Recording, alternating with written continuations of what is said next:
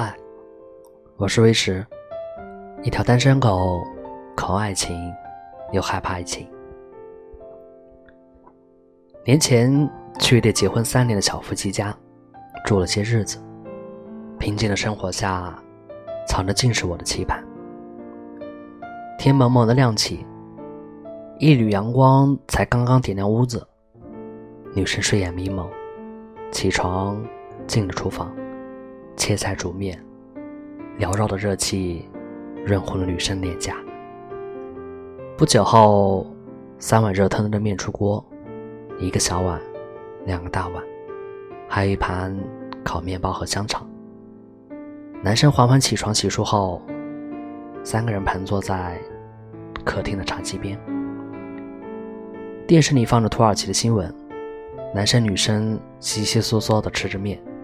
冷不丁的女生问：“为什么土耳其的难民那么多，都想跃进去其他国家？咱们国家就没有这样的人吗？”男生说什么？我忘记了。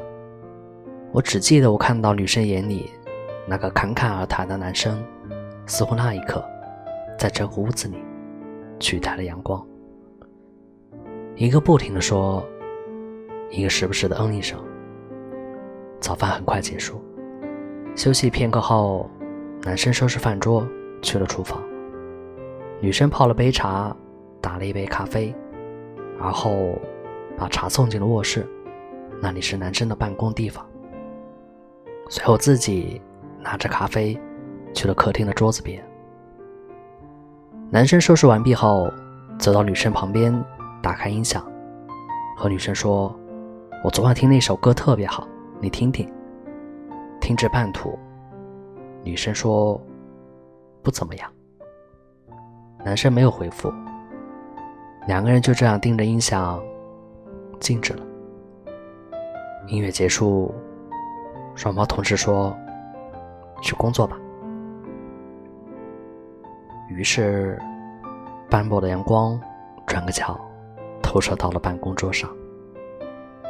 我在想。两个人在一起久了，褪去激情后的日子，在这第三视角下，看似平静下的场景，却藏着大爱守家，小爱守心。相爱的人总是一样的，然而相爱的方式，却有着不同的演绎。车水马龙的年代已经过去了。哪里还有那么多惊天动地的、场面旷世的爱情故事？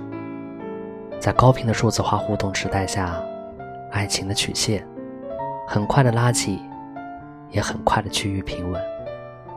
两个人在爱情曲线拔高的时期，携手组建小屋，而后的日子，在点滴之间输出爱的举动，一点点推动着曲线达到顶峰，并持续延伸。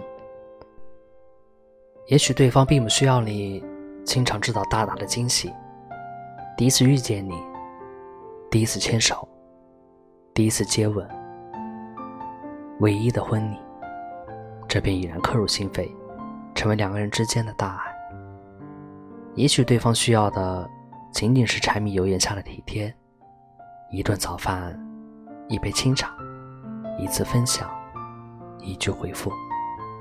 使其无法成为记忆里的焦点，但这些小爱的出现，却把两个人的小屋筑成了爱的堡垒。